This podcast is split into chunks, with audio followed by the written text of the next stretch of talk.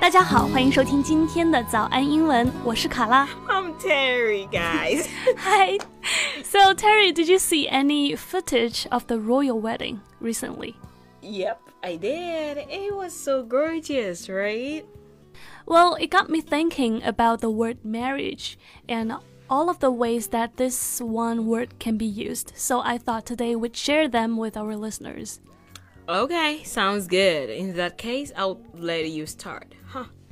如果你想要查看本期节目的文字笔记，欢迎大家微信和微博搜索关注“早安英文”。Right, well, let's look at the first word, marriage. 这个词呢，给大家拼写一下，M A R R I A G E. Do you want some example sentences? Yes, please. Okay, their marriage lasted only one year. 嗯，就说他们两个呢的这个婚姻只持续了一年， They had a strong marriage. 就说他们俩这个婚姻啊持续了非常长的一段时间。Two exact opposite sentences.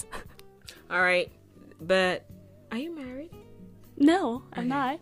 All right. Do you plan on marrying anytime soon? no. All right, uh, guys, that's enough. All right.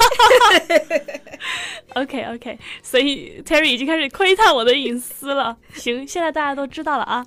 好，那我们呢跟大家讨论一下 marry 这个词它的这个一些用法需要注意。首先呢，第一个。呃，在中文里面啊，就是如果说一个男生娶一个女生，一个女生嫁一个男生，我们用的是 two different words，、但是在英文里面呢，我们用的都是 marry 这个词 Yeah 是吧？Yes. Or we don't really have the differences. We all call all of them as marry, 对 marriage.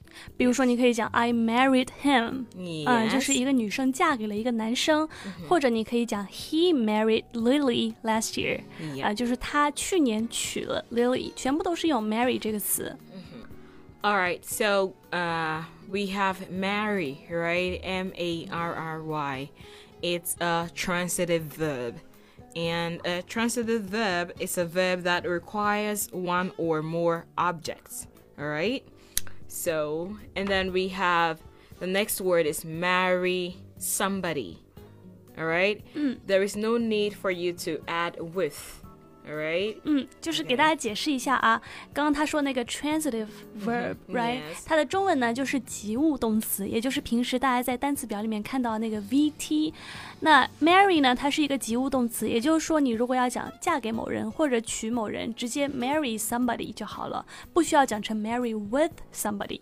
那其实有的时候你可能也会听到，比如说 married with kids，是吧？But but it means something different。 Yeah, married with kids, uh, it means that the person is married, but not with a child. Yeah. No, but the person has kids. 对，就是他结婚了，并且呢生了小孩。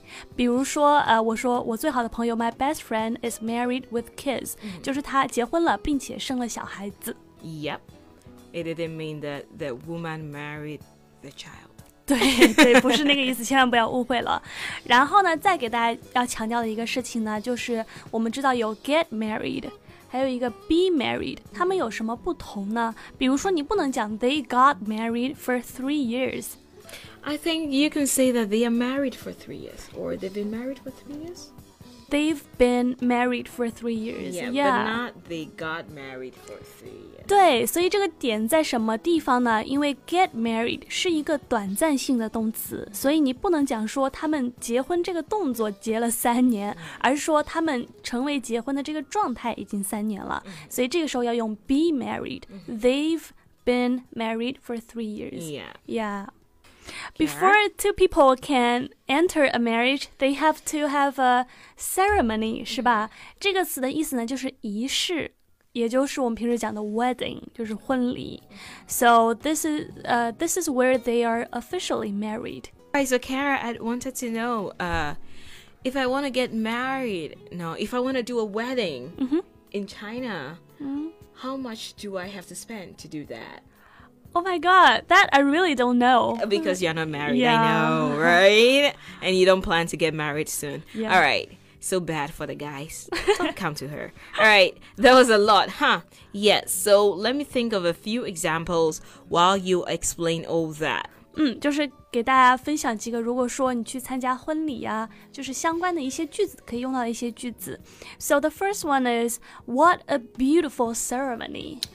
嗯，就是说，呃，或者你也可以讲 What a beautiful wedding，就是说，天呐，这个婚礼现场也太美了吧！比如说，我们去年去参加了我们老板 Alan 的婚礼，就觉得哇哦，What a beautiful ceremony。 Right? Did you go there?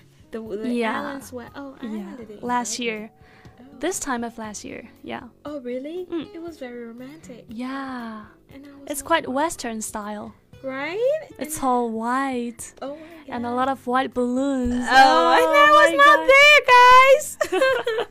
Alright, so yeah, it was a great wedding. The bride and groom looked lovely. So, what is the meaning of a bride and uh, groom?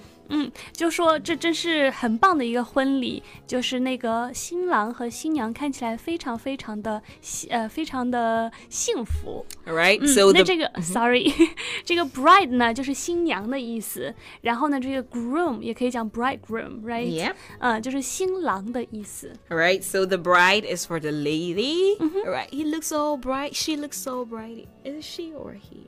She Yeah, right. She, guys, she. So she looks so brighty white, all right? And then the groom, the handsome gentleman, all right? Yeah. Yeah. So, you know, the ladies that sometimes goes with the bride. Do you know their names? You know, sometimes the bride, right? oh. And then Oh. the other ladies who carries the flower and maybe put some on the way when they're coming. So what's the word? bridesmaid. 啊 Got you. bridesmaid，right？、 Yep. 然后呢，和新郎在一起，也就是伴郎呢，叫做 the best man。 Oh, good. Oh, she Yeah. got me. All right. 同时呢，早安英文除了录制免费的音频节目之外，我们也有精心制作付费的课程，帮助大家更加系统的提高英文。大家可以到早安英文的微信公众号私信回复“会员”两个字，就可以了解课程详情啦。